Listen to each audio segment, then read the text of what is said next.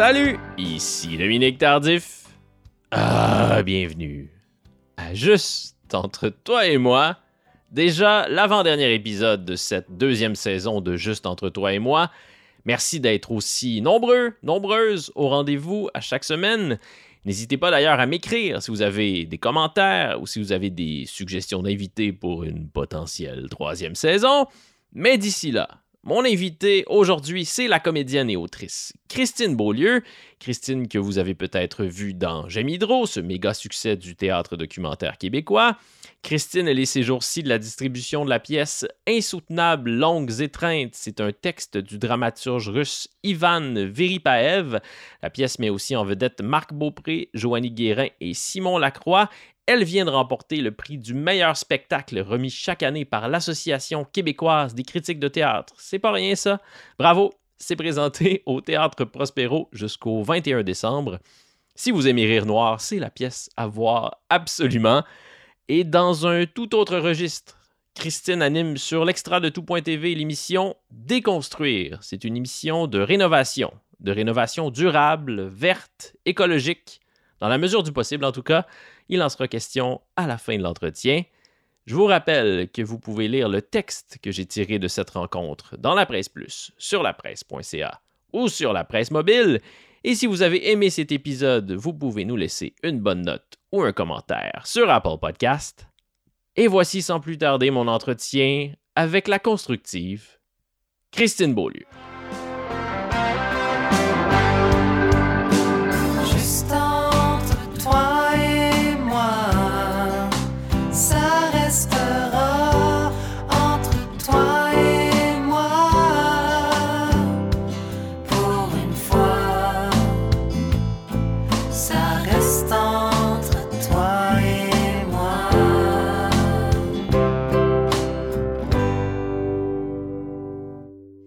Rentrée au cégep, j'avais 16 ans.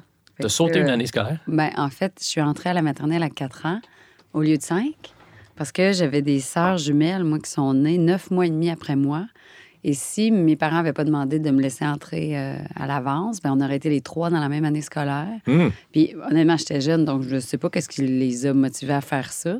Mais je les remercie parce que ça m'a permis de, de me distinguer aussi de de d'avoir ma mais j'étais tellement prête là. moi j'étais tout le temps avec ma grande sœur qui est 4 ans plus vieux que moi puis on, je- les jumelles étaient plus euh, ensemble puis c'était parfait j'ai commencé les Donc les- vous êtes quatre chez vous? on est quatre filles Quatre Ouais. filles? Mais ça n'a pas créé de difficultés dans ton parcours? euh, ça n'a pas créé d'écueil que tu sois toujours la plus jeune de, de chacune de tes cohortes? non mais j'ai tu sais parce que le regarde là t'es plus jeune que moi fait que finalement ce temps-là est fini il finit à un moment donné ce temps-là j'étais tout le temps la plus jeune dans mes amis en effet dans, dans mes années scolaires mais Non, c'était pas, euh, c'était pas dramatique, là. C'était bien c'était bien correct. Puis à un moment donné, ben c'est ça, ça, ça switch. Tu sais, t'es plus... euh, tu sais, comme là, au théâtre, j'étais avec Joanie, qui est plus jeune que moi, une actrice. Puis là, ben, tu sais, à un moment donné, t'es- tout ça euh, se transforme. Puis euh, non, ça pas... Ça pas il n'y a pas eu d'écueil. Est-ce que ce serait un cliché de dire qu'au théâtre, l'âge ne compte pas? Compte moins. Compte moins? Ouais, c'est drôle, hier, j'ai attrapé un petit extrait d'Emmanuel Béard en entrevue. C'était Hmm. pas avec toi? Mal- malheureusement, Euh, c'était pas avec moi. Excuse-moi. Elle disait que là, elle a 60 ans, puis elle dit euh, j'ai vraiment envie de jouer au théâtre, puis, mais elle dit je ne sais pas si j'ai encore envie d'être filmée. Donc, en effet, je pense que l'âge a moins d'impact sur scène qu'à l'image. C'est comme si la, la caméra devient plus, est plus agressive sur, euh, sur nous. Le théâtre, ben là, il y a une belle distance, il y a, il y a autre chose qui s'exprime que euh, juste la peau, les yeux, le sourire, les, ben, les rides, pour pas les nommer, puis Mhm. la, la couleur, tu sais, toutes les parts de peau. Là, tout à coup, au théâtre, ben, c'est le corps en entier, puis c'est autre chose qui parle. Ouais. Ben, Mm. Mais c'est dur pour le corps, par exemple. Fait que c'est paradoxal parce que moi, quand je rentre au théâtre, je me dis, hey boy, je- justement, le, le spectacle qu'on fait en ce moment, Insoutenable, longues étreintes, je disais à- à- au metteur en scène Philippe Cyr cette semaine, j'ai dit, tu sais, moi, je, je pense pas que je suis capable de faire ce spectacle-là à 60 ans. Il est très exigeant physiquement. Puis après, j'entends Emmanuel Béard à la radio qui dit qu'elle est toujours prête à jouer au théâtre, mais moins pour la caméra. Mais bon, ça dépend des, des spectacles, j'imagine. Puis comment tu te sens après une représentation euh, d'insoutenables longues étreintes? Ben, je me sens vraiment bien. On est une super belle équipe. Puis on a un gros défi à chaque fois. C'est vraiment un gros défi, ce spectacle-là. Fait qu'on se lance toute la gang. On a quasiment peur. tu sais, Dans le sens que. À ce point-là? Oui, à chaque show, on fait Oh mon Dieu, comment ça va se passer? Parce que c'est un spectacle tellement exigeant au niveau de- de- du texte et des, euh, de la mise en scène. On veut être. C'est bon quand c'est très, très, très précis.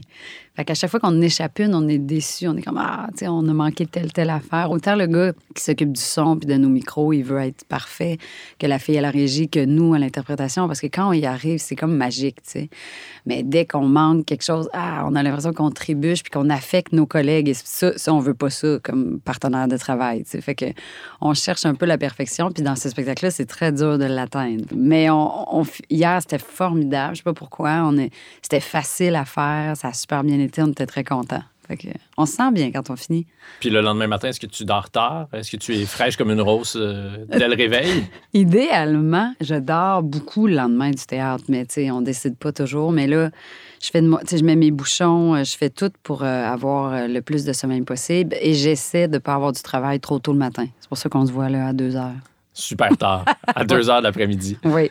Insoutenable, longues étreintes, c'est un spectacle très rock'n'roll. Mhm. Euh, sexe, drogue et rock'n'roll. Ouais. Les trois éléments euh, sont présents. Moins le rock'n'roll, en fait, moins la musique, mais le sexe et la drogue, ça, c'est, c'est là dès le début du spectacle. Euh, mais les quatre personnages, dont le tien, semblent chercher quelque chose. Ouais. Ils sont en quête d'une sorte de, de transcendance. De se ça. sentir vivant. Oui, c'est ce qui, ce répète, ouais, c'est un ouais. des, des leitmotifs du spectacle. Quand est-ce que tu te sens vivante, toi? Ah, c'est une bonne question. Que le spectacle éveille en moi aussi. Tu sais, on est toujours affecté par les shows qu'on fait ou les personnages qu'on fait. Puis là, en faisant longues insoutenables longues étreintes, je me demande aussi quand est-ce que je me sens vivante. Ben, c'est vraiment une bonne question. Puis c'est ça qui aborde euh, Ivan Veripaev avec le texte. Puis je pense que tout le monde se demande ça dans sa vie. C'est, quand que je vibre, c'est quand que, que je me sens euh, en train de toucher l'existence euh, de mes rêves ou de. Puis je me sens vivante, évidemment, quand je suis en super bonne compagnie, quand, quand j'échange avec quelqu'un sur des idées, puis que je sens qu'on est en train d'avoir une conversation super riche, puis stimulante, puis créative. Là, ça, c'est clair. Moi, je suis vraiment une fille d'équipe. Euh, c'est pour ça que je veux tout le temps continuer à faire du théâtre parce que je trouve que c'est là, dans tout ce qu'on fait, qu'il y a les rencontres les plus profondes au niveau créatif, au niveau sensoriel, puis qu'on se parle euh, intensément ouvertement de, des enjeux qui nous animent dans la vie et c'est là que je me sens vivante. C'est comme par exemple le livre qu'on a créé sur les saumons de la rivière Métis, Oui. qui est d'abord une pièce de théâtre. Euh, ça aussi, c'est un milieu euh, créatif et des partenaires de travail sensationnels. Et là, je me sens terriblement vivante quand je suis en train de créer, par exemple, un spectacle avec l'équipe d'Insoutenable Longues Étreintes ou avec l'équipe euh, des Saumons de la Métis. Quand je suis en train de créer le livre avec Caroline Lavergne, l'illustratrice, puis là, on échange, puis là, on cherche c'est quoi le meilleur dessin pour cette page-là. Puis euh, ces échanges-là en tu sais, c'est tellement formidable parce que quand on se respecte, là, quand on est assis devant quelqu'un qu'on respecte profondément, et là, ensemble, on est en train de trouver et de créer quelque chose qui n'existe pas ensemble, puis que ça va être le résultat, ça va être la, la rencontre de nos idées, puis qu'on est deux personnes pas d'ego qui va faire en sorte que ça va être la meilleure idée qui va l'emporter. Puis c'est ça qu'on va mettre soit dans le spectacle ou dans le livre. Euh, c'est vraiment trippant. Là, je me sens vraiment vivante. Et si après, mettons, comme là, on a remporté meilleur spectacle, Bravo. des critiques de théâtre, ben c'est trippant parce que là, c'est comme si on fait Ah, tu sais, tout notre travail, tous les moments où on s'est cassé la tête à trouver c'est quoi la meilleure façon de raconter cette histoire-là, ben finalement, on a bien travaillé, puis on a des critiques. Tu sais, c'est- très important d'avoir un retour critique du travail qu'on fait parce que ça vient, tu sais, on- c'est là qu'on crée le, Merci dialogue. Oui, c'est là que ça crée le dialogue avec le. le- le- le- tu sais, on- on- sinon, on a des membres du public qui nous disent Hey, bravo, c'était super, mais la conversation, disons, plus euh, philosophique autour de ce qu'on a fait, c'est le fun d'avoir un- quelqu'un qui se penche là-dessus sur notre travail. Puis c'est réjouissant pour nous parce qu'on se dit Ah, tu sais, tous ces échanges-là, tous ces essais-erreurs-là, tous les choix qu'on a fait ensemble, ben euh, ça fonctionne visiblement, puis ça donne quelque chose de, de bon. C'est c'est trippant. Ça veut dire ça que tu lis mes collègues euh, Luc Boulanger, Ouais. Stéphanie Morin, Ouais. Jean Siag, Christian Saint-Pierre, Ouais, Jean-Pierre. au devoir. Bien sûr. Oui. Ah oui, on se lit. on- C'est sûr qu'on, pour moi, on travaille ensemble. Puis aussi, on, on se voit évoluer, là, tu sais, de- à travers les années, là. Tu sais, les autres, euh, ça fait 20 ans, là. Moi, j'ai fini, là. Fait que, tu sais, j'imagine qu'il y a quelque chose qui se raconte aussi ensemble à travers euh, toutes ces années-là. Qu'est-ce qui t'a d'abord attiré dans le théâtre? Une bonne question. J'ai commencé à faire du théâtre en secondaire 5 à, À Chavigny? À, Chavigny, école que tu as fréquentée. En secondaire 1, oui. Oui, on n'était pas là en même On temps. s'est pas croisés. Ah, peut-être que quand j'étais en secondaire 5, tu étais en secondaire 1. Il faudrait faire le calcul. Moi, Oh! j'ai 37 ans, t'as 42. 42, ça, ça se pourrait. Hey, c'est pas formidable, ça? Alors, peut-être que quand je commençais à faire du théâtre, tu étais là en secondaire 1. Là, j'imagine le, le film biographique qu'on tirera un jour de ta vie. Puis on, on me verra passer, peut-être, en arrière-plan. Un figurant jouera Dominique Tardif. Est-ce que tu te souviens du spectacle de théâtre? euh, Ah, je m'en souviens, j'ai j'ai un souvenir précieux. non, je m'en souviens pas. Alors, j'ai commencé à faire ça en secondaire 5. C'était des amis à moi, des amis de filles qui voulaient faire du théâtre, puis ils m'ont embarqué dans leur euh, idée. Mais j'étais pas la plus dégourdie des quatre du tout. J'étais plutôt gênée. Euh, mes amis le confirmeraient. Puis il y en avait une des quatre, elle faisait déjà des publicités à la télé, puis ils étaient toutes plus dégourdis que moi. Mais déjà en secondaire 5, il fallait faire euh, une audition pour être accepté à l'option théâtre de l'école secondaire. Hmm. Puis il fallait faire un test théorique aussi. Il nous donnait, je me souviens, un gros document à lire sur le théâtre, Shakespeare, Brecht, toutes les affaires. euh, Et on, fait, on devait faire un examen. Et puis, au bout de tout ça, j'ai été la seule des quatre acceptée. Mais je suis persuadée que c'est parce que j'ai fait un bon examen théorique, parce que je suis très studieuse. T'es bonne dû- élève. j'ai- Je suis très bonne élève. Fait que là, j'ai dû comme vraiment, moi, me casser la tête plus qu'elle sur le- la matière théorique. Tes amis devaient être contentes. Ben, euh, c'était bizarre parce que là, moi, je me disais, j'y vais-tu? Est-ce que j'y vais quand même sans elle? C'était très étrange, mais c'est tellement, ça tient tellement à rien des fois des choix quand on est jeune. Mais j'étais allée. Puis là, euh, j'ai aimé ça. J'ai trouvé que c'était. Ce que j'ai aimé, je pense, c'est que c'est le fait que ça allait toujours être différent. Tu sais, qu'on n'allait pas. se- C'est un métier où on- c'est impossible de se répéter. C'est toujours une nouvelle gang, toujours un nouveau texte, toujours euh, une nouvelle chose à inventer. Des nouvelles rencontres. une nouvelle rencontre. Ça, c'est particulier, je trouve, avec le temps. C'est difficile quand même constamment rencontrer des nouvelles personnes, puis toujours euh, voir ah, comment ça va se passer, je le connais pas, euh, est-ce qu'on va bien s'entendre, est-ce qu'on va bien justement partager le travail? C'est- toujours euh, préoccupant. C'est pour ça que quand tu trouves un collègue avec qui ça va vraiment bien, c'est normal aussi qu'on veuille continuer Mm. ensemble, parce que les, les collaborations qui sont fructueuses, puis qui sont le fun, puis qui sont confortables, en tout cas, moi, j'ai envie d'y retourner. L'état dans lequel tu dois te mettre pour bien performer au théâtre, comment tu le décrirais? C'est très important, ça. C'est beaucoup une affaire d'état. Donc, bien dormir, hey, c'est niaiseux, manger ma banane, tu sais, je veux dire. Voilà. On prend des notes à la maison. Non, mais c'est vraiment ça. Idéalement, tu fais un bon yoga là, euh, dans ta journée, puis là, tu arrives au théâtre, puis tu règles tout ce qui te... Ben, en tout cas, moi, tu essaies de régler tous les soucis possibles, là, urgents. Si tu es tracassé par ton texte, ben fais une italienne. Puis là, fais-la comme il faut au complet. Puis à un moment donné, comme actrice, tu fais, ben là, je me suis réchauffée, j'ai mangé, euh, j'ai fait mon italienne, j'ai tout fait qu'est-ce que je pouvais faire pour me préparer. Là, après, il faut que tu fasses confiance euh, au travail. Mais euh, la concentration sur scène n'est jamais pareille. Il y a des soirs, c'est super facile. Tu écoutes ton partenaire, puis il y a des soirs, ah, la tête, elle part tout le temps. Ton collègue te parle, puis là, tu penses à qu'est-ce que tu vas manger, à qu'est-ce que tu as à faire demain. Sur scène, pendant le spectacle, tu es comme, voyons, que c'est ça? Puis là, tu essaies de chasser constamment ces idées-là pour rester euh, dans le spectacle. Ceci étant dit, de l'extérieur, ça paraît pas du tout. là. Mais euh, à l'intérieur de nous, c'est- jamais pareil, une représentation à l'autre. J'ai jamais eu deux représentations Mm. dans le même état euh, intérieur.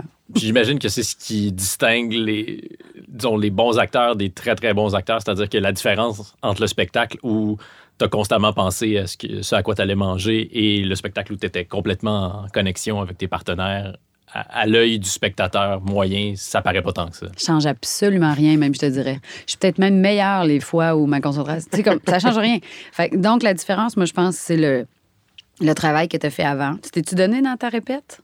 Il y a trois mois, là. C'est là, moi, je pense. C'est quand tu as trouvé l'idée de crier comme une folle à tel moment ou de te sacrer à terre à tel autre moment. Puis ça, c'est dans la salle de répète il y a quatre mois. C'est ça que t'amènes à chaque soir au théâtre devant les spectateurs. C'est pas vrai que tout se passe le soir, qu'on fait le spectacle, qu'on est génial un soir, puis le lendemain, on est impossible. Moi, je pense que c'est tout le travail, et même le travail de tes 25 dernières années qui est là.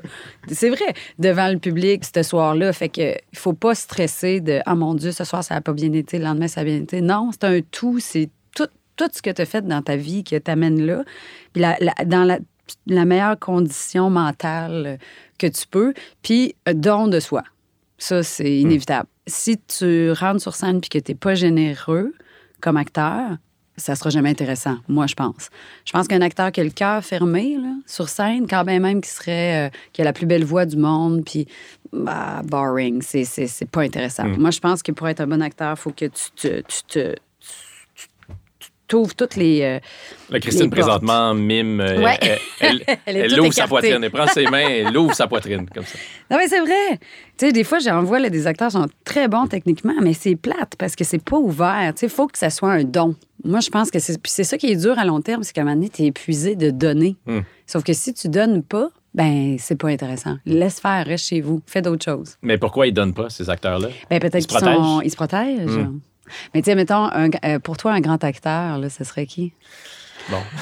Je suis sûre que c'est quelqu'un qui s'est qui s'est ouvert le cœur. Martin Dubreuil. Hey! Lui, Ça saigne. ah, il Non, saigne, non, saigne ça. constamment. Oui! Il pourrait même un peu moins saigner. Mais c'est ça qu'on aime. Oui. Parce que lui, il, wow, moi, tu vois, très bon exemple. Martin, peu importe ce qu'il fait, c'est tout ouvert. C'est même ça, ah, ça fait mal, c'est sensible, c'est chaud, c'est, ça brûle. Ben, c'est extraordinaire. Puis c'est pour ça, lui, il a commencé à faire des courts-métrages, mais dès la première seconde, on est happé par sa, sa, sa sensibilité puis sa fébrilité. Très bon exemple. Ton premier, parce que là, c'est une chose là, de s'inscrire euh, en théâtre, en secondaire 5. Ouais. Mais le premier moment de grâce que tu as vécu euh, sur scène ou dans une salle en regardant du théâtre? Ah, en tant que spectatrice, j'ai vécu beaucoup de moments de grâce. J'ai consommé énormément de théâtre. Je suis partie, le mois là, en Écosse, là, au festival d'Édimbourg, puis là, j'en ai jai du théâtre. Puis quand j'allais en France, j'allais tout voir les spectacles. Euh, J'étais tout le temps, tout le temps, tout le temps au théâtre. Et euh, je pense que ça, ça m'a beaucoup, beaucoup nourri. Mais personnellement, sur scène, mais déjà en secondaire 5, parce que moi, j'étais une personne assez timide, mais là, le rôle qu'on m'avait confié, c'était un homme, le comte Almaviva dans le, le mariage de Figaro. Fait que là, j'étais déguisée en gars, ça, c'est le fun. T'aimais ça, Ah. déguisé en gars? J'adorais ça. J'avais une barbichette. Puis là, ben, il fallait que je crouse des comtesses puis tout ça. Donc, j'étais tellement pas moi que, ah, tu je me, sentais libre. Puis je faisais des niaiseries sur scène. Puis ça faisait rire le public. Le premier, premier rire, je m'en souviens. Je, rentrais sur scène, je disais rien, je faisais juste regarder une, une comtesse, puis je faisais avec un petit sourire, genre, je sais pas trop où j'avais pogné ça, peut-être à la télé, je sais pas. Puis là, le public s'est mis à rire. Puis là, j'ai fait, hey, wow, c'est donc bien instantané. C'est extraordinaire. J'adore les rires, là. Moi, je, je suis comme. Philippe Cyr, il me dit que des fois, je suis comme la poune, là. Il me dit. qu'il trouve des fois que j'exagère. Il dit, là, slack la poune, là, tu sais, euh, dans Jamidro, souvent. Mais je. Ouais, ouais, j'adore les rires. À toutes les fois que je pense à toi, je pense à la, poune. Oui, je sais. Rose Ouellette, Christine Beaulieu, Pareil. même chose. Ben, elle est extraordinaire, la poune. Oui, tout à fait, je suis d'accord. Mm-hmm. Dansons le pied de poune. Dans, euh, Est-ce que tu as déjà vu ça? Non? C'est dans, euh, c'est dans Bonne année Roger, euh, Ah. qui est considéré comme le pire bye-bye de l'histoire des bye-bye. C'est Claude Meunier qui, qui l'avait écrit, mais Aïe, aïe, aïe. ce bye-bye-là a été réhabilité euh, par la suite. Il est disponible au complet sur YouTube et c'est l'année de Pied de poule, Ouais. la comédie musicale de, de Marc Louvain. Puis la poune est là, puis elle chante Dansons le pied de poune. Je vais aller voir ça. C'est c'est absolument fabuleux. Donc, tu es sorti de l'école en 2003 de Saint-Hyacinthe. Puis, si je me trompe pas, c'est le mirage qui t'a révélé au grand public Hmm. en 2015. Est-ce qu'on pourrait dire ça? Tu as, beaucoup travaillé quand même entre 2003 et 2015 à la télé, au théâtre, au cinéma, mais il me semble que le mirage t'a fait raison. connaître d'un plus grand public. Ah oui, t'as raison. Est-ce que tu avais soif de ça, d'être euh, plus connu? Bah, je pense pas qu'on fait. Mais ça, ça vient avec, tu sais. euh, la réussite dans ce métier-là vient avec une reconnaissance euh, du public. Fait que oui, c'est comme lié, tu sais. euh. moi, j'ai fait beaucoup, beaucoup de théâtre. puis à un moment donné, tu sais, ça a été long quand même, mon affaire. Tu sais. j'ai, fait, j'ai mis mes petits morceaux un par-dessus l'autre. Puis à un moment donné, dans la trentaine, j'ai davantage assumé, je pense, tout ce que j'étais. Ça m'a pris tout ce temps-là, malheureusement. J'aurais pu, je sais pas, avoir confiance en moi plus tôt, honnêtement. C'est ce que je dis souvent aux plus jeunes. Je suis comme, ben, essayez de vous aimer euh, le plus rapidement possible. Mais je, je- tu sais, comme j'ai commencé en faisant un homme, puis j'avais toujours une difficulté avec mon casting. C'est comme si j'assumais jamais la, la belle fille. Mm. Puis c'est tout le temps ça qu'on m'offrait. Tu sais, toute ma vingtaine, moi, c'est la sexologue dans Virginie, c'est la nymphomane dans Smash 2, puis là, tu sais, Roxane dans le Mirage, c'est la chicks. euh, bon. Fait que c'est comme si le Mirage, c'est la première fois que j'ai fait OK, là, arrête de niaiser, là, puis fais-le à fond, le personnage de la belle fille qui s'est fait refaire les seins, puis donne-y tout euh, l'amour que tu as. Juge-la pas, tu sais, Mm. parce que si tu juges ton personnage, euh, tu vas très mal le défendre. Et là, j'ai aimé Roxane, je l'ai fait exister le mieux possible dans tous ses apparats, en assumant tout le corps, la patte, tu sais, comme on le voit dans le film, là. Puis ça ça m'a euh, libérée de tout ça, tous ces soucis de... C'est comme si être la belle-fille sexy, euh, ça m'enlevait quelque chose avant dans ma tête. Comme si, comme si je pouvais pas être pertinente et aussi représenter cette image-là. Alors que pour- pourquoi pas les deux? C'est- bizarre que j'avais ça en, tête. Comme si ça allait me nuire d'être la, la pitoune ou je sais pas comment on peut l'appeler. Le mirage, ça a été vraiment un point tournant à ce niveau-là. J'ai complètement embrassé euh, cette femme parce qu'elle existe. Puis pourquoi pas la défendre, elle? Pourquoi elle mériterait pas d'être défendue Oui, comme les c'est autres? pas sais? C'est pas une conne. Absolument pas. Fait que, puis ça m'a. Merci à Louis Morissette, pour vrai. Merci à euh, Ricardo Trogi, euh, à cette équipe-là, de m'avoir euh, invité euh, là-dessus, d'avoir cru, parce que, tu sais, j'étais pas, comme tu dis, j'étais pas très connue, j'étais pas euh, euh, une certitude euh, du tout. Puis euh, ça m'a. ah ouais, il y a vraiment un point tournant à ce moment-là, absolument. Parce qu'être connu, ça permet d'avoir accès à des rôles plus substantiels, plus costauds, dans lesquels on peut mordre davantage. Ben oui, tu sais. Fait qu'à un moment donné, il faut y aller, tu sais. Puis là, tout de suite après le mirage, ou en même temps, il y a eu J'aime Oui. trop. Fait que là, ça- on dirait que ça a comme contrebalancé. Puis ce qui a été bien, je pense, pour moi, dans J'aime trop, c'est que c'est moi. Et là, les gens, ben, on aime ou on n'aime pas, mais ceux qui ont aimé J'aime trop, Il ben, y a sais, beaucoup de gens qui ont aimé ça. Disons, Je pense qu'on peut dire ça. oui, mais je veux dire, ils ont aimé, moi, à quelque part, comment je réfléchis, comment je suis, comment je pense, parce que je me suis pas trafiquée du tout, là. C'est vraiment sur scène. euh, je suis allée le plus possible avec ma sincérité de ce que je suis. Et là, il y a des gens qui m'appelaient pour euh, travailler avec moi, sais, euh, c'est-à-dire ma tête, euh, comment je pense, comment, comment je niaise, euh, tout, tout ce que je suis. Fait que c'est comme si ce, ce- ce projet-là m'a aussi euh, révélé ma personnalité et pas juste l'actrice, le jeu d'actrice. Donc, il y a quelque chose qui s'est passé en toi autour du moment où tu as accepté le rôle du Mirage. C'est pas seulement que Louis Morissette et Ricardo Troggi ont vu quelque chose en toi. Je pense que c'est une maturité. C'est des années chez le psychologue euh, aussi. Non, mais c'est vrai. Une nouvelle relation amoureuse, plus de confiance en moi. Tu sais, c'est un tout, ça. C'est des moments de vie où, à un moment donné, t'es prête.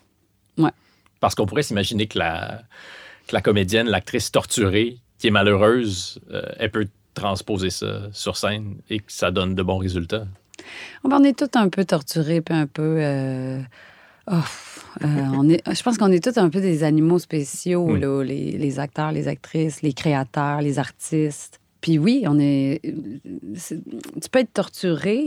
je pense, mettons, Martin Dubreuil, il peut être torturé, mais être un très, très grand euh, acteur. Donc, c'est pas nécessairement que tout doit être réglé, mais il y a quelque chose de d'assumer sans avoir peur euh, de sa propre originalité. Tu moi, par exemple, j'ai beaucoup d'admiration pour Sophie Cadieux depuis le début, là, depuis que je suis sortie de l'école. Mais ce que j'aime de cette actrice-là, c'est que je sens qu'elle fait vraiment les choses à sa façon, puis elle se demande pas, euh, ils vont-tu aimer ça, pas aimer ça? Il y a quelque chose en elle de très original et elle ne, je sens pas qu'elle retient ou qu'elle s'empêche ou que, fait que, moi, j'adore la voir se déployer dans tout ce qu'elle fait. Je suis vraiment une fan. Je trouve qu'elle embrasse complètement ses différences puis son unicité. Puis je pense que c'est ça être un grand acteur, c'est de juste être capable de se servir de, de ce qu'il est. Mais même torturé, tu peux y arriver. Mais dans ton cas, de régler certaines choses à l'intérieur de toi, ça a été euh, profitable pour euh, ton travail. Ben, c'était c'est ça. C'était surtout de m'assumer puis de, de, de croire euh, en mes atouts au lieu de les dénigrer, tu sais, de, c'est ça. Bon, ben, t'as une grande patte, t'as tes cheveux blonds, avouez, tu sais, euh, sers-toi de ce que t'es au lieu de, de vouloir être autre chose que, que ce que t'as, tu sais. Je trouve ça drôle que ce que tu te reprochais, c'est d'être grande et d'être blonde, alors que je suis sûr qu'il y a plein de, de filles qui, euh, Ben oui. qui aspiraient à ça, qui aimeraient ça, être grande et blonde. Tu sais, c'est souvent ça, la vie. On, Oui. on souhaite souvent qu'est-ce qu'on n'a pas. C'est très étrange. Ouais. Puis quand tu as annoncé à, à tes parents que tu souhaitais devenir comédienne, comment Ouais. est-ce qu'ils ont réagi?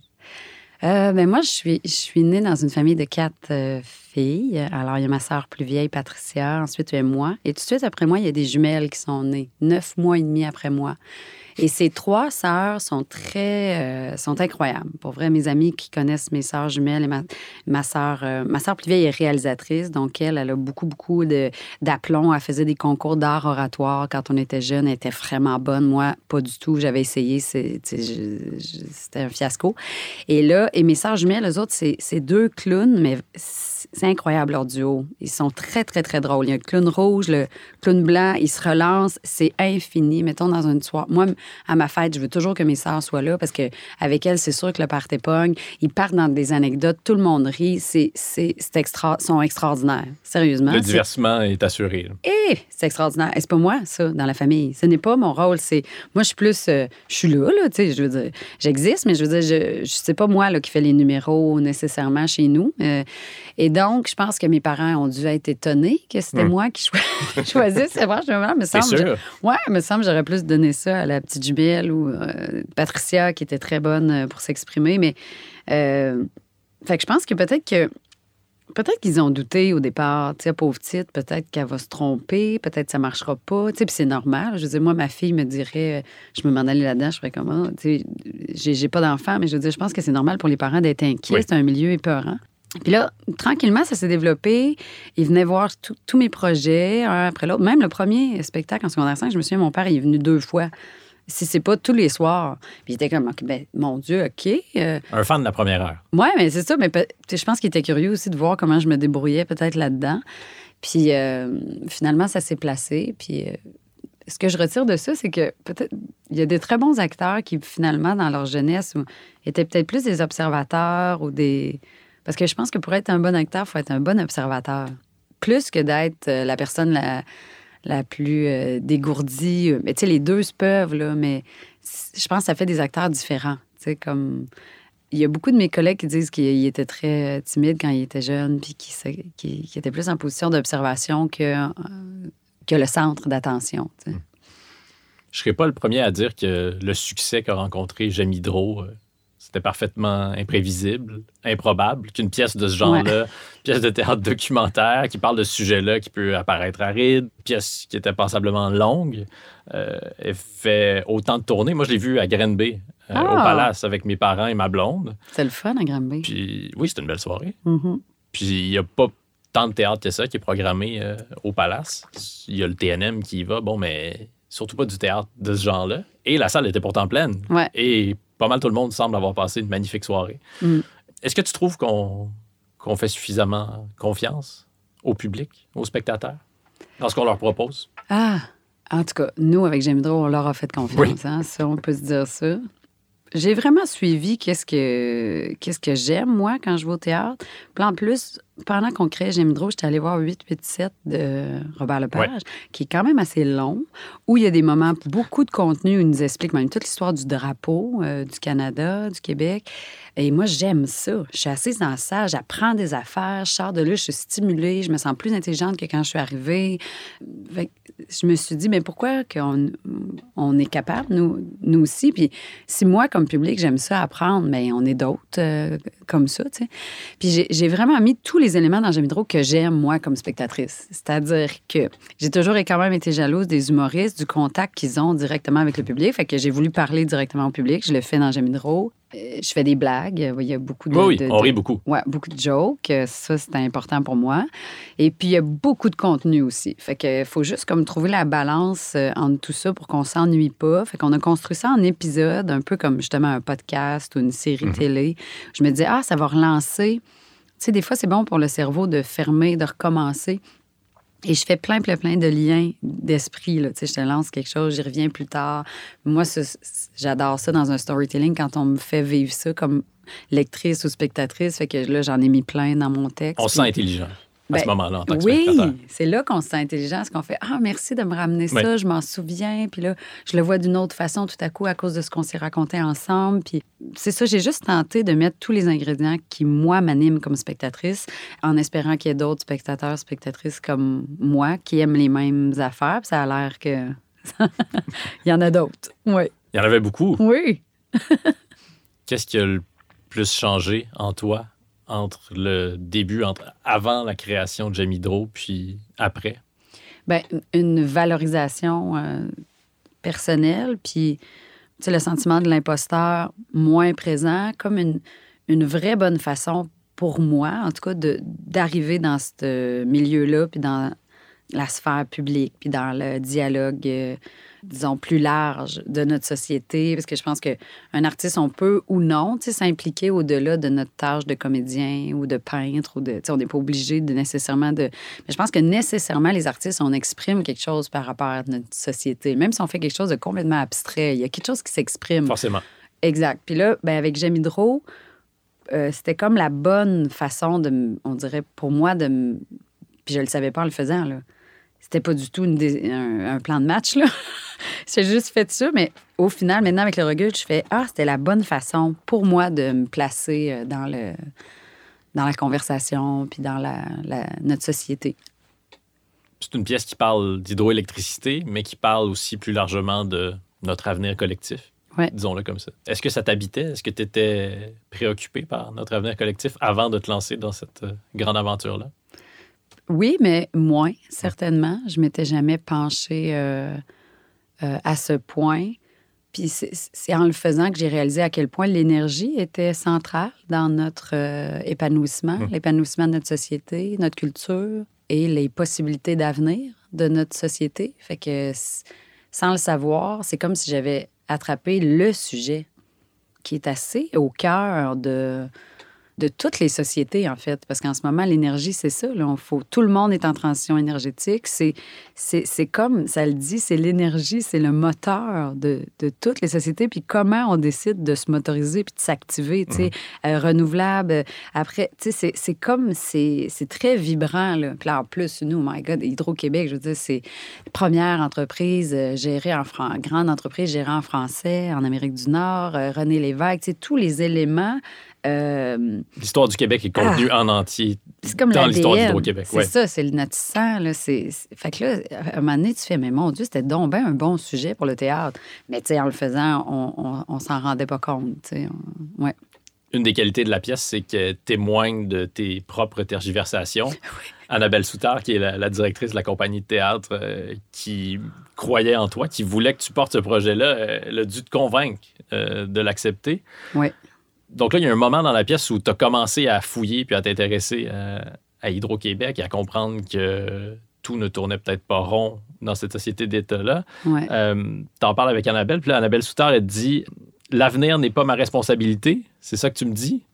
Est-ce que l'avenir est ta responsabilité? Jusqu'à quel point est-ce que tu acceptes cette responsabilité-là? Parce que c'est c'est une phrase qui est, qui est chargée, là. se Ah dire ouais. que l'avenir, c'est ma responsabilité à moi. Ben, c'est la responsabilité de tous et toutes, évidemment. Euh, Annabelle savait très bien où aller me chercher. C'est une femme très intelligente. Elle avait saisi ça en moi, que j'étais une personne euh, impliquée de nature. Euh, par nos conversations qu'on avait eues avant le projet sur un, autre euh, spectacle de théâtre sur lequel on avait travaillé ensemble. Elle avait, elle avait vu ça. Et là, à ce moment-là, elle savait très bien comment euh, venir me chercher pour me, me dire OK, donc toi, tu as une occasion, là, puis tu fais rien. Elle savait que j'allais pas être capable de, de- tolérer ça de moi-même, tu sais. Et euh, elle a eu tellement raison, tu sais. Puis je la, je la remercie parce que sans elle, euh, j'aurais pas créé euh, J'aime évidemment. Donc ça, c'est dans ma vie, c'est une rencontre extrêmement importante, une porte que- qu'elle m'a ouverte, très importante. Et elle a non seulement ouvert la porte, mais elle m'a poussé dedans quand même, il faut le faire. Puis je vais toujours lui, lui être très, très reconnaissante de ça. Donc, pour ta question, je pense qu'on est tous et toutes responsables. Après, il faut, faut, faut faire attention pour pas devenir fou puis tenter de tout régler parce que ça, ça, ça pèse lourd, c'est impossible. Ça peut nourrir notre anxiété. Ouais, vraiment. Fait qu'il faut faire attention à ça. Tu sais, comme moi, j'ai Hydro, j'ai fait ça. Mais après, j'avais des activistes qui venaient vers moi puis qui disaient Mais là, c'est pas assez, il faut faire une pétition, il faut faire ci, il faut faire ça. Puis là, moi, j'étais comme Ben là, moi, j'ai fait ça. Tu sais, vous, si toi, pars avec ça, fais autre chose parce que à un moment donné, on peut pas intervenir sur tous les fronts.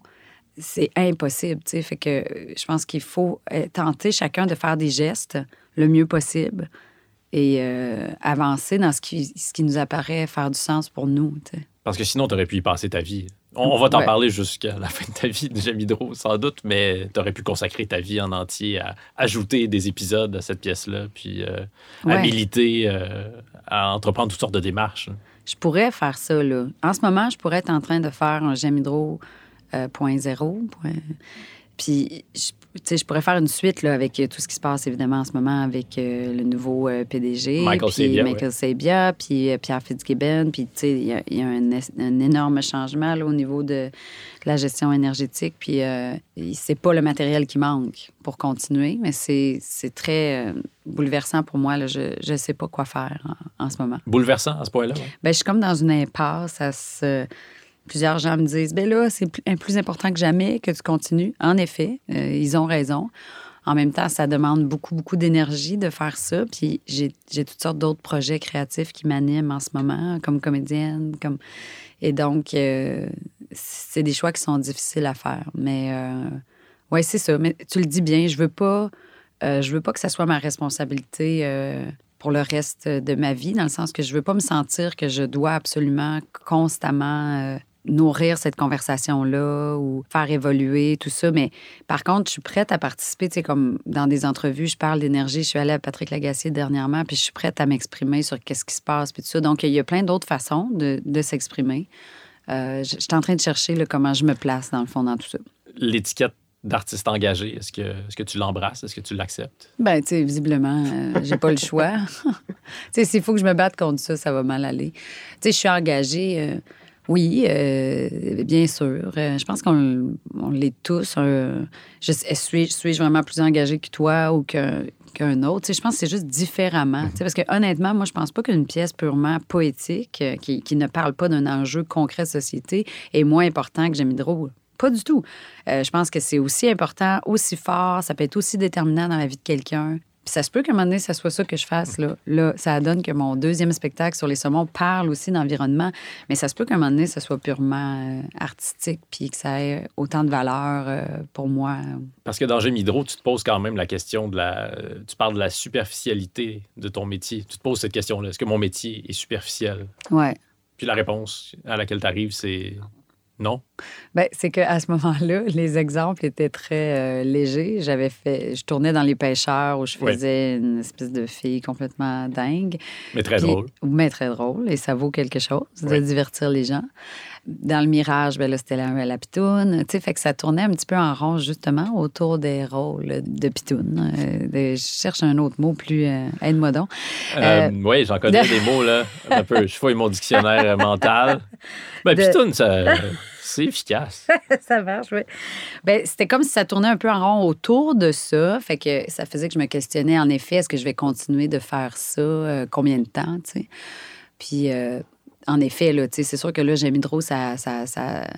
Oui, ça fait que tu as le sentiment quand même de faire quelque chose de moins superficiel, d'être en train de créer euh, un spectacle qui rassemble les gens, qui remplit les salles, qui crée une conversation au-delà. Tu sais, c'est le fun aussi de, de faire un spectacle qui que tu te rends compte que dans la salle, c'est pas que des gens qui aiment le théâtre. Tu sais, c'est du monde. C'est du monde qui ont travaillé chez Hydro-Québec. C'est du monde qui sont intéressés.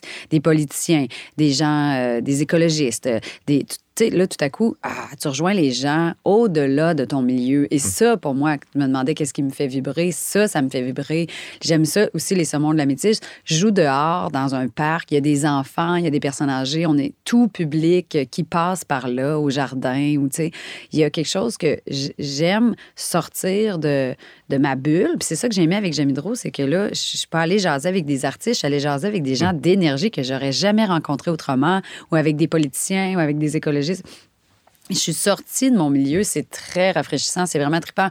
Puis si le théâtre peut servir à, à ça, à faire qu'on se rencontre, des scientifiques, d'autres mondes que juste créer entre nous, c'est vraiment stimulant. Là, on ne veut pas faire du théâtre pour nos amis de théâtre. Tu sais, maintenant, ça ça fait pas de sens. Ben, il n'y a rien de mal à ça, mais en même temps, c'est vrai que lorsque ça peut sortir du strict cercle des, des Ben gens ouais. qui s'intéressent au théâtre à temps plein, euh, c'est le fun. Ben oui, c'est ça qu'on veut. On veut bouleverser euh, quelqu'un euh, qui vit sa vie euh, pas nécessairement dans le milieu culturel, puis qui tout à coup sort au théâtre, puis il fait Aïe, aïe, OK, je viens de vivre de quoi, là? Là, j'ai été complètement renversé par votre projet.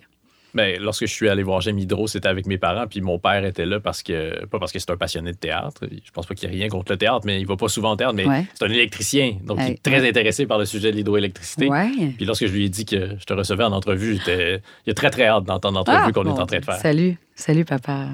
Michel, Pa- papa Michel Tardif. Ma mère s'appelle Michel. on la salue aussi. Merci. Allô, maman. Est-ce que tu trouves que le milieu du théâtre fait assez d'efforts pour aller à la rencontre des gens qui s'intéresseraient peut-être pas spontanément Moi, je pense au que théâtre? tous les domaines sont un peu fermés sur eux-mêmes. Hmm. Tu sais, comme là, tu as des scientifiques à l'université qui développent une affaire, mais là, ils sortent leur essai, on, personne n'est au courant de ça. C'est c'est comme une valeur. J'ai l'impression qu'on est tous spécialisés un peu chacun de nos bulles, puis euh, on devrait tous créer davantage de liens. Moi, je pense que les théâtres devraient être beaucoup plus en conversation avec les universités, le système de santé. Comme on, on- on a beaucoup à faire, je trouve, euh, ensemble. Je pense qu'on pourrait se nourrir davantage. Il y a beaucoup de liens entre nous qu'on ignore. tu sais. Puis je pense que pour le milieu de l'énergie, c'était, en tout cas, j'espère, enrichissant d'avoir quelqu'un complètement pas dans le milieu qui jette un regard sur leurs affaires. Et moi, j'aimerais ça que quelqu'un en dehors du milieu culturel jette un regard sur nous puis sur ce qu'on fait. Donc, tu sais, je... Oui, Un ingénieur qui ferait euh, une pièce, un projet qui s'intitulerait J'aime le théâtre. mais tu sais, pourquoi pas?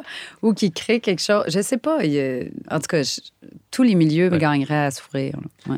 Est-ce qu'on peut en parler un peu d'Hydro-Québec? Si- Si tu souhaites, oui. Comment est-ce que tu as réagi lorsque tu as appris que Sophie Brochu, la PDG, l'ancienne PDG d'Hydro-Québec, quittait? Euh, J'ai trouvé ça très difficile comme nouvelle parce que je la trouvais très inspirante, je dois admettre. Je trouvais qu'elle avait euh, un- une très bonne tête, très innovatrice, très moderne, euh, qui allait vers l'avant, je trouvais d'une belle façon. J'ai beaucoup d'admiration pour euh, Madame Brochu.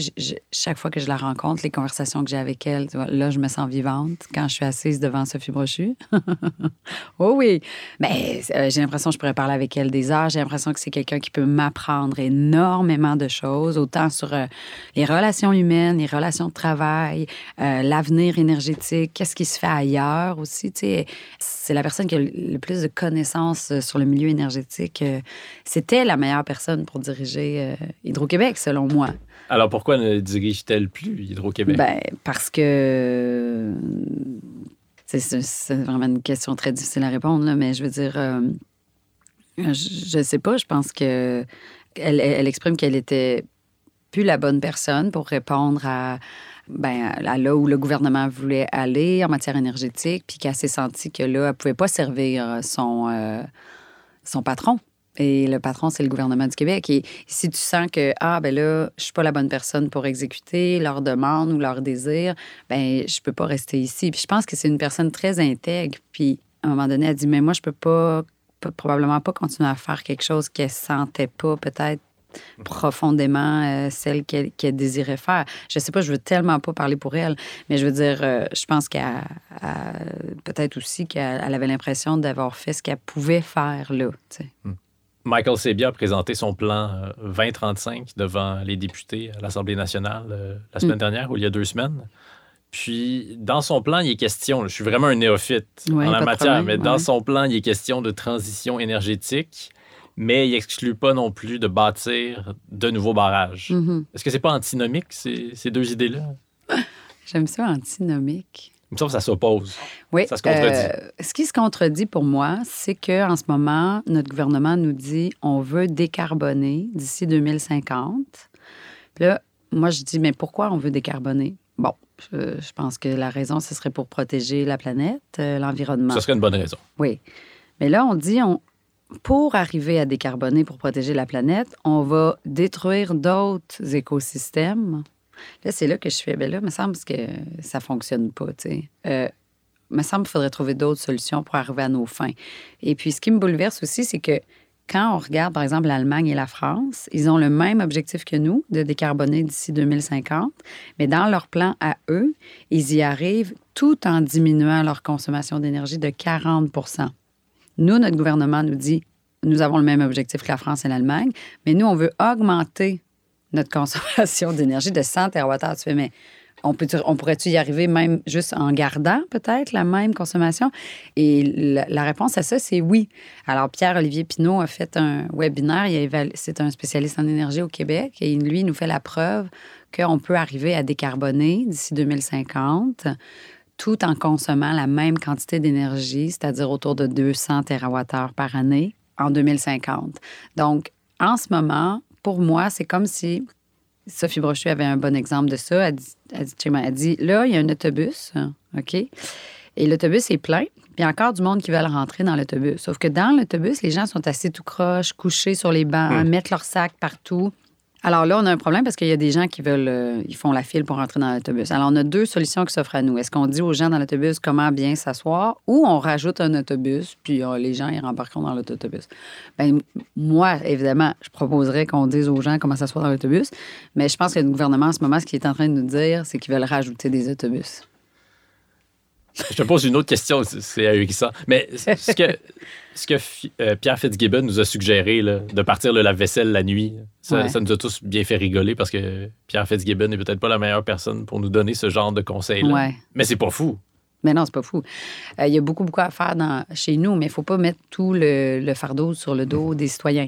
Mais il y a une grande possibilité d'économie d'énergie à travers les maisons intelligentes puis la gestion d'énergie qu'on fait chez nous. Euh, et moi, je me dis, bon, tant qu'à investir des milliards de dollars sur la construction d'un nouveau barrage, pourquoi ne pas investir, euh, je sais pas combien de millions ça coûterait, pour rendre intelligente, admettons, un million de maisons au Québec? Pas obligé de toutes, toutes les rendre intelligentes. Juste un million.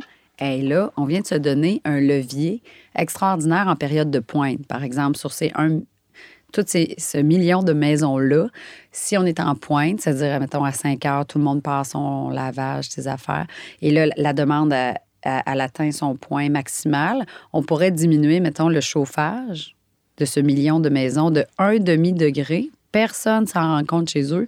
Boum, on n'a plus de pointe. Problème réglé. Voilà. Donc maintenant, on est là. là. Tu sais, on est dans la technologie. Là, là c'est ça, c'est des solutions qui sont concrètes, qui sont faisables. Puis je comprends pas pourquoi on n'est pas en train de, de miser davantage là-dessus. Mais il y a toutes sortes d'autres affaires à faire. Là, tu sais, comme je, vais, je vais répondre à ta question comme ça parce que sinon, ça peut ne pas, euh, ne pas s'arrêter. Mais je veux dire, il y a toutes sortes de solutions en ce moment qu'on devrait embrasser avant de détruire un nouvel écosystème. La raison pour laquelle tu t'opposes euh, à la construction de nouveaux barrages et, et plusieurs autres personnes, c'est parce que ça détruit des écosystèmes, parce que Mhm. ça gâche le paysage. Est-ce que tu penses que nos gouvernements, François Legault, que tu as rencontré, euh, est-ce que tu penses que ces gens-là sont sensibles à, cette raison-là? C'est-à-dire que pourquoi construire un nouveau barrage alors que ça va avoir ces, conséquences-là? Ça, c'est une bonne question. Puis euh, ça, c'est le cœur de ce qui fait qu'on prend des décisions. euh, quelles décisions on prend? C'est-à-dire, est-ce que nos décideurs ont à cœur sincèrement la protection de l'environnement et des écosystèmes? Tu sais, je ne sais pas à quel point François Legault, pour lui, c'est important une rivière sauvage, un territoire sauvage, les espèces sauvages. Je ne sais pas, il faudrait lui demander à quel point pour Fitzgibbon, ça vaut quelque chose, un écosystème sauvage, je ne sais pas.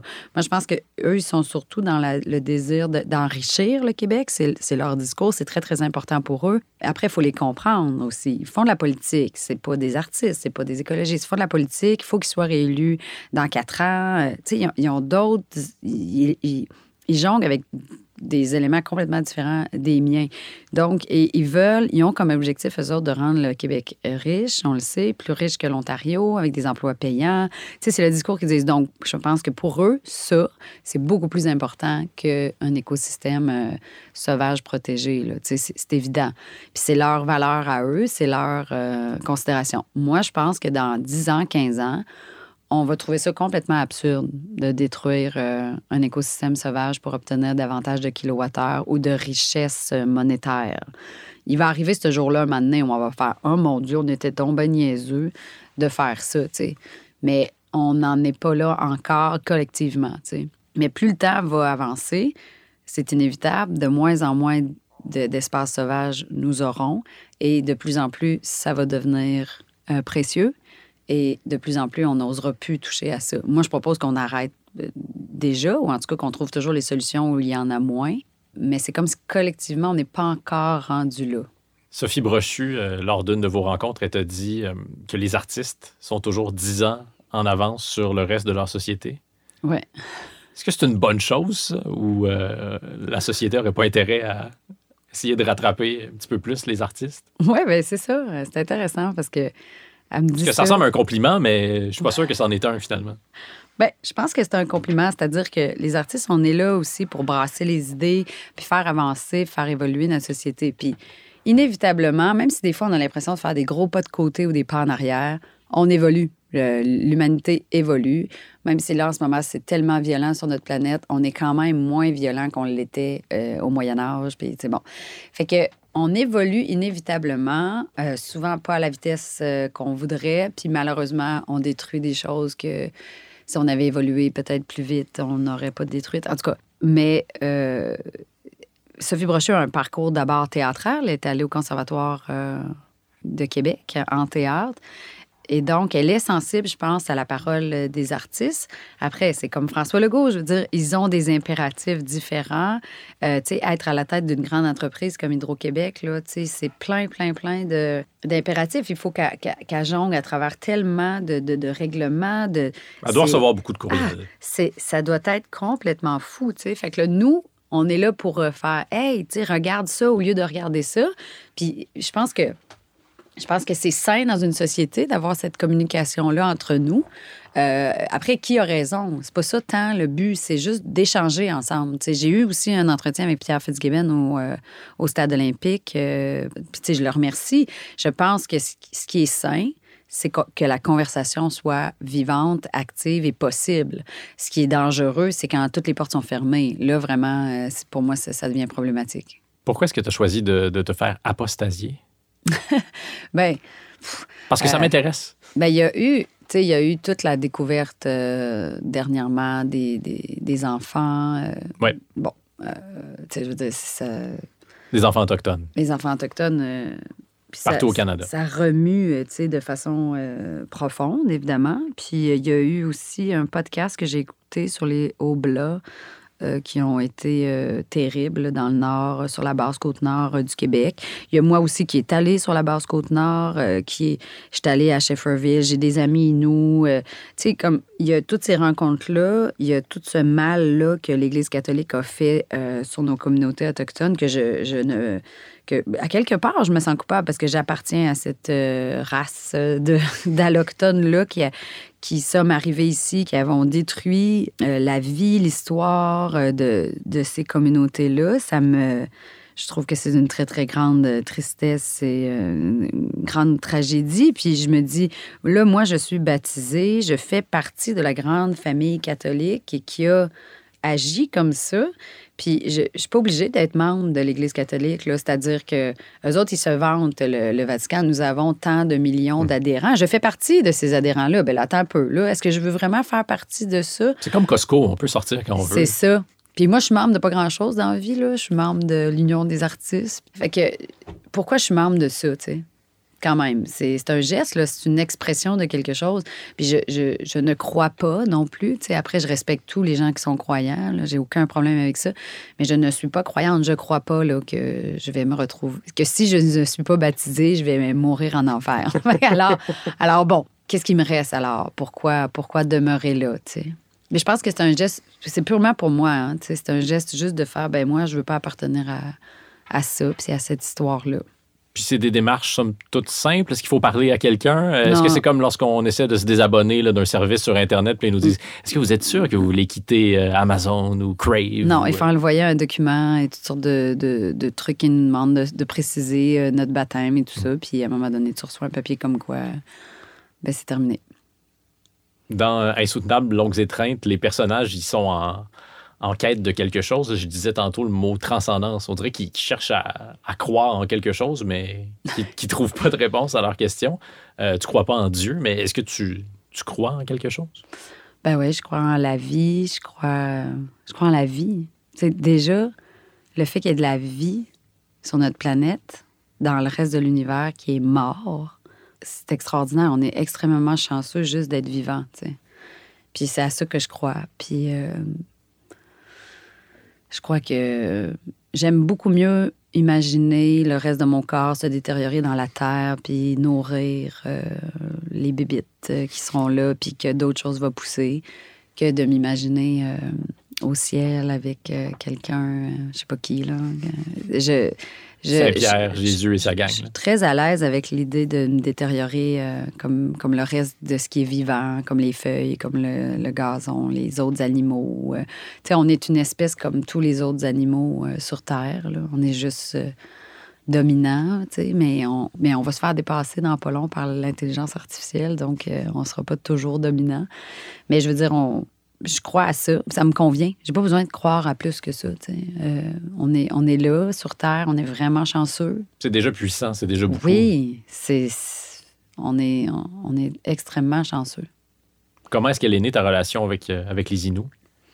Ben, j'ai toujours été très, très curieuse, mais très timide de, de, de- jamais oser, par exemple, euh, faire le premier pas, tu sais, aller dans un... Moi, j'attends une invitation pour un power. J'irai pas là. euh, Tu sais, je- j'attendais un peu que la porte euh, s'ouvre, puis il y a eu euh, un film. Je suis allée tourner à Shefferville, Nouveau-Québec? Nouveau-Québec, un film de Sarah Fortin. Magnifique Euh, film.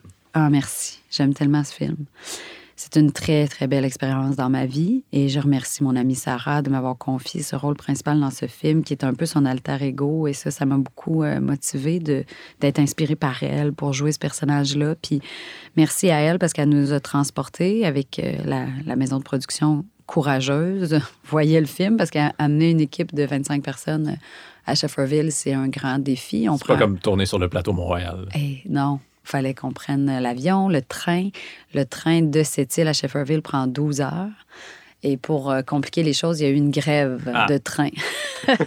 Alors, ça n'a pas été facile. Mais bon, là-bas, c'est nous, là, les Allochtones, qui sont étrangers. Là. Il y a beaucoup, beaucoup plus d'Autochtones. Euh, ils parlent leur langue. Puis tu vivais ça pour la première fois de ta vie.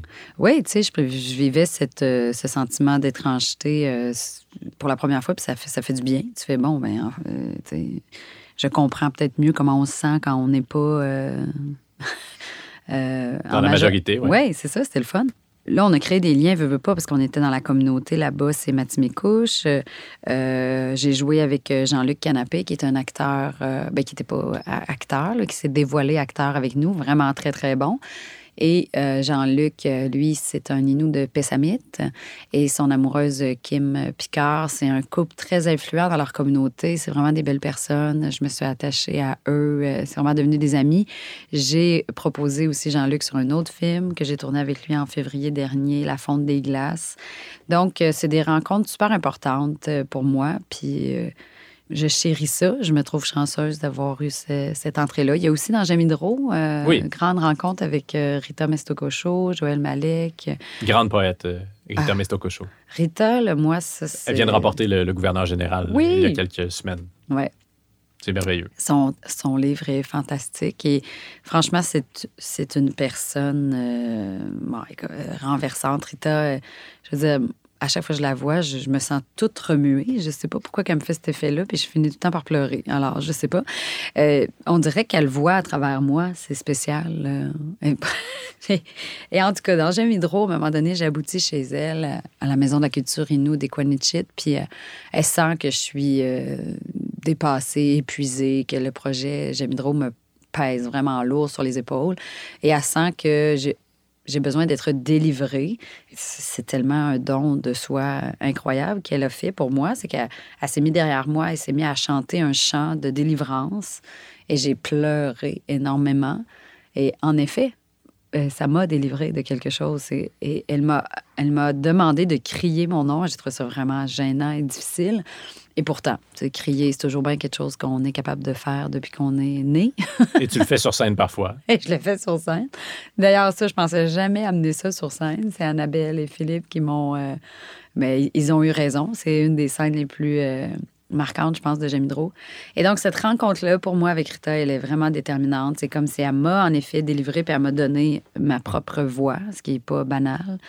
Et puis, euh, ben, c'est une femme très inspirante. euh, Tu avais besoin d'être délivré de quoi?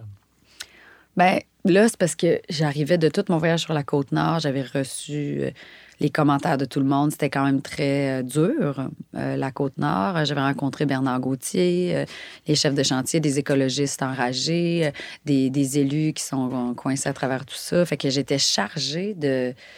De, de, tout ça, je m'étais aussi. euh, J'avais une conversation vraiment difficile avec mon amoureux au téléphone parce que lui, ça l'avait vraiment confronté que je sois allée visiter les barrages de la Romaine comme si c'était une exposition un peu. euh, il avait l'impression que, tu sais, pour lui, je veux dire, il s'est battu pour pas que cette rivière-là, se fasse arnacher. Là, moi, j'arrive de visiter ça, puis j'ai dit, ah, c'était vraiment, vraiment cool. Il faisait beau, il est comme, what?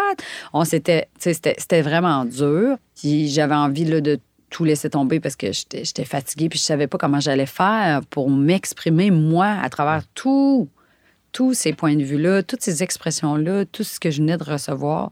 Et, et donc, en me faisant crier, on- ça- dans le spectacle, ça nous amène à l'épisode 5. Puis à partir de l'épisode 5, vraiment, dans l'écriture, j'ai essayé de, de m'exprimer moi. Sais, J'ai essayé de trouver qu'est-ce que j'avais à dire à travers tout ça. Puis je pense que c'est grâce à Rita, entre autres.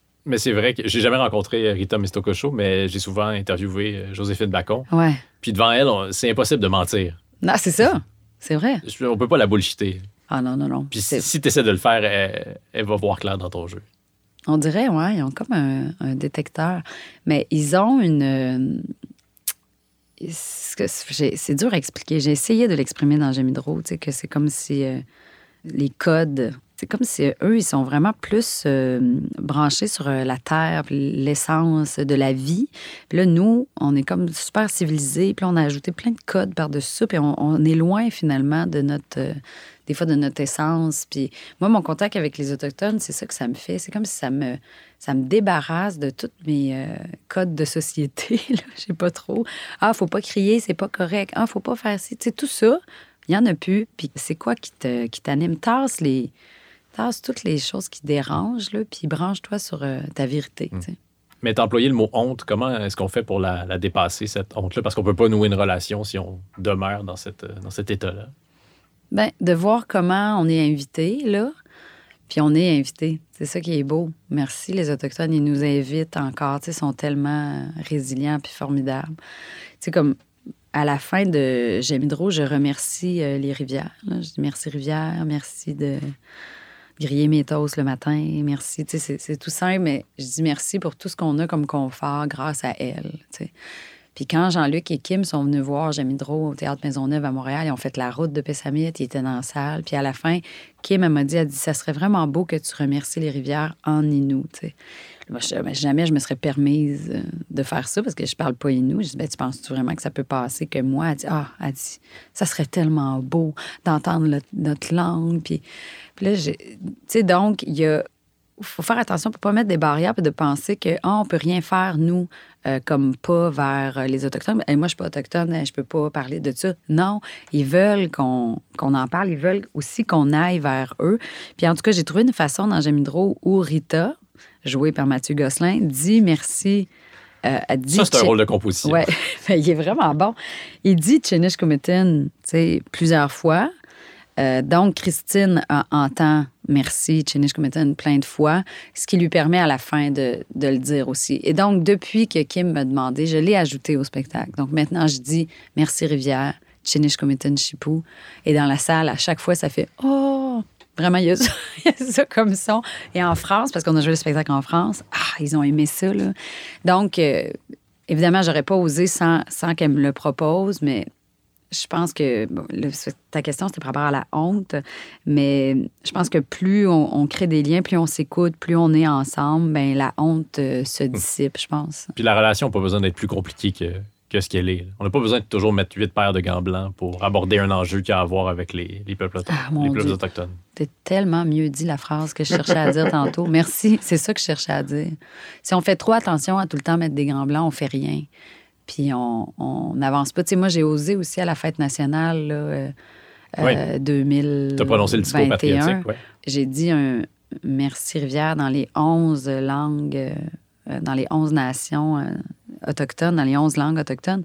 Puis j'ai parlé avec un membre de chacun, chacune des communautés pour euh, savoir comment, euh, le mieux possible, même si je ne l'ai pas parfaitement, c'est bien sûr, prononcer euh, Merci Rivière dans chacune des langues. Puis j'ai amené ça avec moi. Puis pour moi, je les ai toutes amenées avec moi. Puis je le dis même dans mon, dans mon texte que c'est pas parfait mon affaire, mais j'aurais pu avoir peur puis faire Ah non, j'ai pas le droit de faire ça, je suis pas autochtone. Mais tu sais, euh, à un moment donné, si tu fais quelque chose parce que tu le sens vraiment, puis parce que tu as un intérêt pour vrai, puis parce que tu essaies de remédier à quelque chose, moi, je trouve ça quand même terrible qu'à l'école, on m'ait pas appris comment dire merci, à, à ces peuples-là chez qui nous sommes là aussi, tu sais, euh, avec qui nous partageons le territoire, tu sais.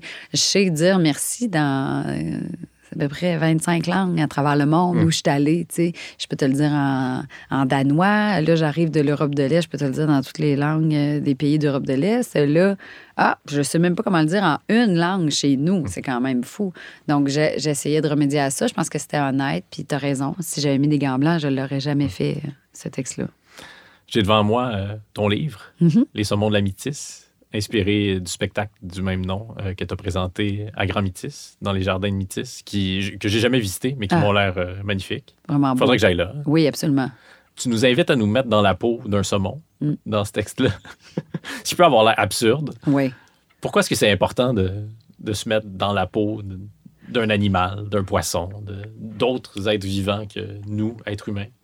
Premièrement, on est les- la seule espèce euh, sur Terre qui a cette capacité. Oui, Alors, le saumon, lui, il peut pas se mettre dans la peau de l'humain.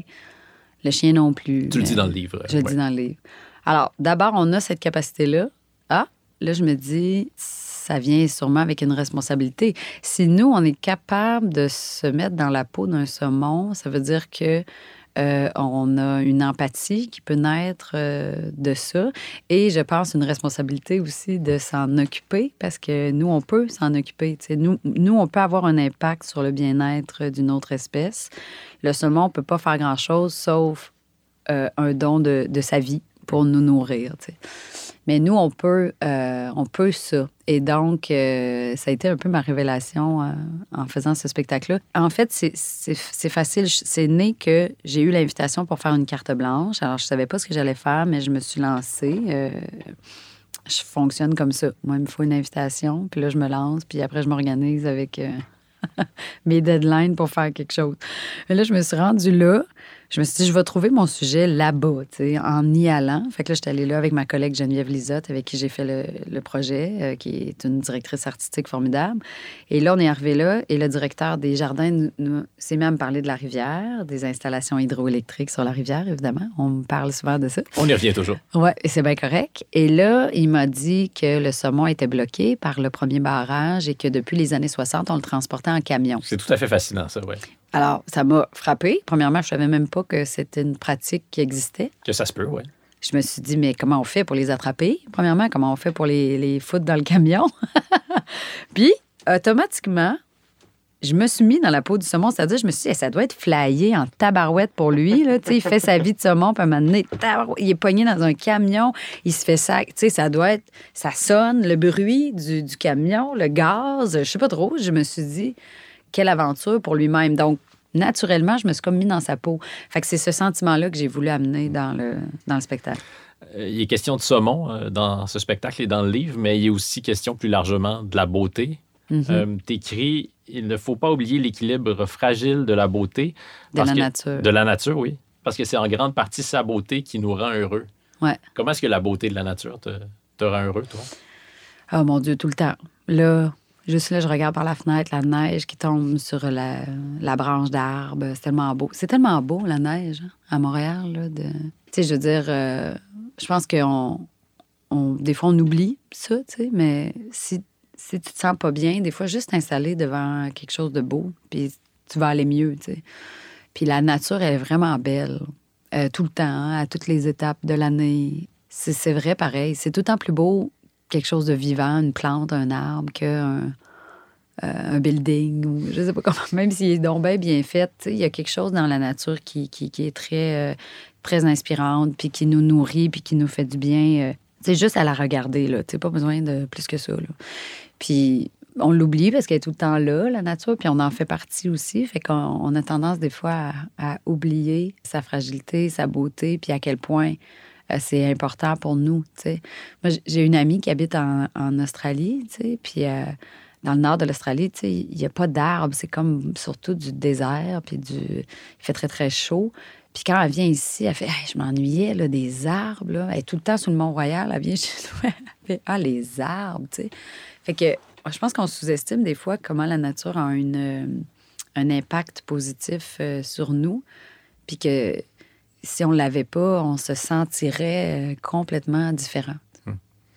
Alors qu'on finit souvent par considérer que c'est futile de penser à la question de la beauté de la nature, mais de la beauté en général. Il y a... Tu as peut-être lu le livre de Marie-Hélène Voyer, L'habitude des ruines, dans lequel elle, Non. elle décrit comment, euh, ben, comment on se préoccupe peu du patrimoine bâti, d'une Ah, part, mais mon aussi Dieu. comment dans plusieurs villes au Québec, dans la majorité des grandes villes, on entre et on est accueilli par euh, des grands magasins, des Ouais. centres commerciaux, des bâtiments complètement laids, Tellement laid. qui sont déprimants Ouais. c'est comme si on réfléchissait pas à l'impact que la beauté du patrimoine bâti, de ce qui nous entoure, peut avoir sur notre bonheur à nous. Oui, il y a le livre aussi de Pierre Thibault, Ici Oui. la beauté rendait heureux. Bon, mais c'est ça. Ça, ça m'a nourri beaucoup aussi dans l'écriture euh, des saumons. Parce que j'ai collaboré aussi avec Pierre Thibault euh, là-dessus. C'est lui qui m'a invité à faire ça. Mais je pense qu'il a raison. Euh, euh, des fois, les gens vivent aussi dans des lieux. Le lieu où tu vis peut te rendre malheureux. Si tu vis dans un demi-sous-sol, qu'il n'y a pas d'éclairage, où tu sais pas comme, comme humain où te placer là-dedans, puis quoi regarder pour te sentir bien, tu peux être très malheureux. C'est, des fois, on sous-estime ça, là. le lieu où on est peut nous rendre malheureux. tu sais. Puis des fois, juste changer d'espace, ah, wow, on se sent bien. tu sais. Donc oui, pour moi, la beauté, puis c'est pas obligé d'être une grosse affaire qui coûte cher. C'est, pas, pas ça. Là. Des fois, c'est juste une fenêtre à bonne place qui mène sur un arbre ou un, le soleil qui, qui rentre dans ta maison, tu sais. Mais c'est sûr que les villes, malheureusement, je sais pas pourquoi, qu'on passe pas des règlements, des lois là-dessus, tu sais. Euh, tant qu'à construire quelque chose, on peut-tu, mettre un comité de gens, euh, d'architectes, puis qu'on on, choisisse mieux comment on construit les choses, comment on les fait pour que ça soit beau, minimalement. Puis c'est pas c'est pas parce que c'est beau que ça coûte nécessairement plus cher, ou en tout cas sur la durée. euh, c'est sûr qu'on est gagnant. Là, les vieux bâtiments sont tellement plus beaux. Là, j'arrive de- d'Europe de, l'Est, les vieux, les, vie- les vieilles églises, les vieux bâtiments, c'est tellement magnifique, puis ça dure tellement longtemps. Puis là, nous, je sais pas, à un moment donné, on s'est mis à faire des affaires super cheap qui... Des condos qui vont devoir être détruits dans 50 ans. C'est très étrange. Ouais. Ouais. C'est vraiment étrange qu'on s'est mis à faire ça. Je comprends pas. Puis je comprends pas comment ça qu'on qu'on qu'on n'allume pas sur ça, puis qu'on n'est pas en train de passer des lois pour éviter que ça se poursuive, cette... euh, Mais là, toi, t'es chanceuse, t'as eu de l'aide de Pierre Thibault pour tes rénovations Ouais. chez toi. Oui. C'est pas mal, ça, quand même. Ben oui, vraiment.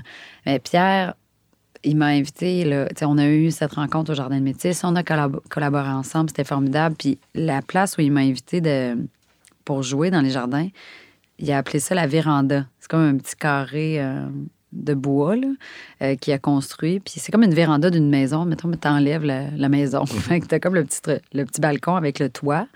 Puis il a appelé ça la véranda. Puis là, après, il se trouve que chez nous, à Montréal, mon rez-de-chaussée, c'est juste un rez-de-chaussée que j'ai rénové, même pas euh, au complet, juste l'arrière du rez-de-chaussée, parce que j'avais un, un hangar, tu sais, les vieux hangars. Les en- fameux hangars montréalais. Ouais. Et ça, ça n'a pas de fondation, c'était en train de tomber, c'était tout croche. Il fallait absolument que je fasse quelque chose avec ça. Euh, puis, ne serait-ce que le redresser, euh, c'est c'est énorme. euh, tu sais, je veux dire, c'est un peu tout ou rien. Fait que tant qu'à faire, j'ai décidé de le transformer en véranda. Et c'est tout qu'un projet. Mais comme donc, je me lançais dans une véranda, je venais de rencontrer Pierre, on avait travaillé ensemble dans sa véranda, je me suis dit, ben faut que j'y demande parce que au pire, il va me dire non, mais il fallait que je, me, donne la chance que ça soit lui. Puis comme il y a un projet de télé rattaché à ça, ben, je pense que ça l'a ça l'a animé de venir faire les plans chez nous pour pouvoir aussi parler justement du patrimoine. Dans l'émission télé, on en parle beaucoup. La protection du patrimoine, qu'est-ce qu'on fait comme nouvelle construction justement en ville, puis comment on construit et déconstruit, comment on fait euh, les choses? Puis Pierre, il dit que, tu sais, des fois, il y a des, des grandes maisons à faire là, à plusieurs millions là, dans la nature. Puis souvent, c'est lui qui dit aux gens, ben, vous n'avez pas besoin de si grand que ça, tu sais.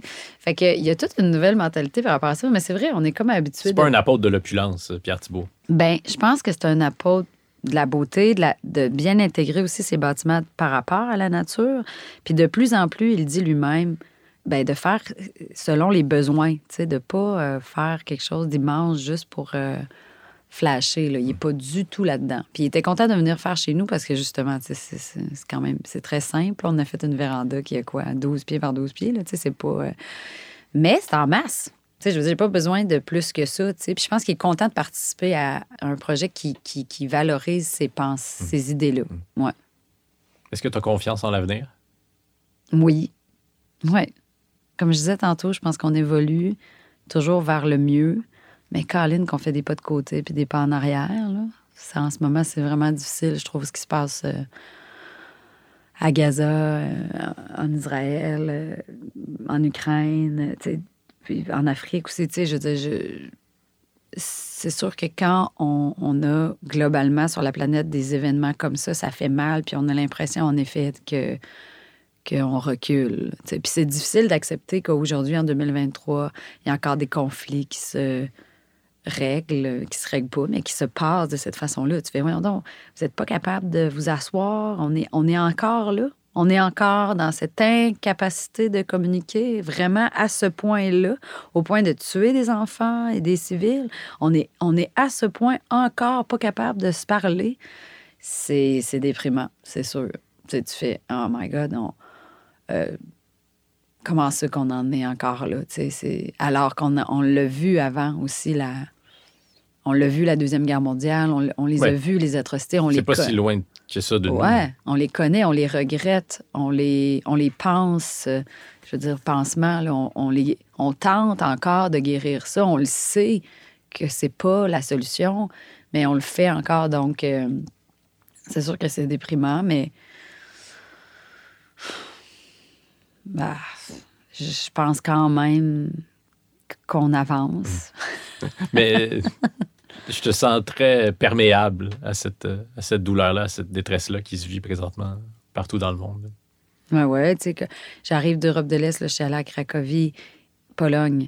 Il y avait des manifestations euh, pour l'Ukraine, des enfants qui chantaient, tu sais, je veux dire, euh, ça peut pas euh, ne pas faire son chemin en moi. On s'est installés là, mon chum et moi, puis on les a écoutés euh, chanter, puis tu sais, on s'est imaginé, ah, c'est sûrement des enfants qui ont peut-être perdu leur père dans cette guerre, tu sais, c'est comme tu te laisses toucher par ça. Tu sais, je pense qu'il faut aussi, il faut, faut vivre qu'est-ce que ça nous fait. Tu sais, on écoute les nouvelles, ça nous, ça nous bouleverse euh, tous et toutes, puis on cherche qu'est-ce qu'on peut faire. Euh, sais, moi, quand il y a une initiative, euh, là, Bar- Anaïs Barbeau-Lavalette, elle a invité des artistes à aller chez elle pour se filmer, pour euh, demander un cessez-le-feu. Bien, bien sûr que j'essaie d'être là. Là, je, je veux dire, on essaie de voir qu'est-ce qu'on peut faire.